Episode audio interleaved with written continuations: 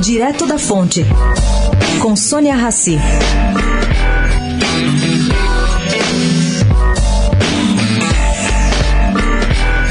Gente, a coisa tá preta na área da cultura.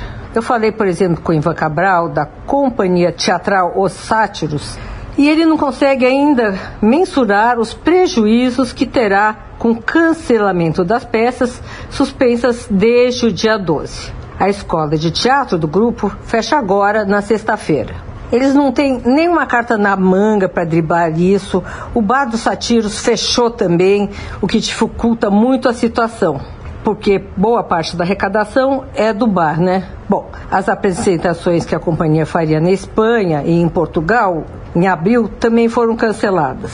Mário Bortolotto, do Cemitério dos Automóveis, também está sem saber o que fazer, mas ainda não fechou seu bar. Ele marcou reuniões para decidir o que fazer.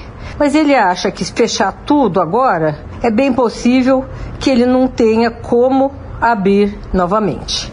Sônia Raci, direto da fonte para a Rádio Eldorado.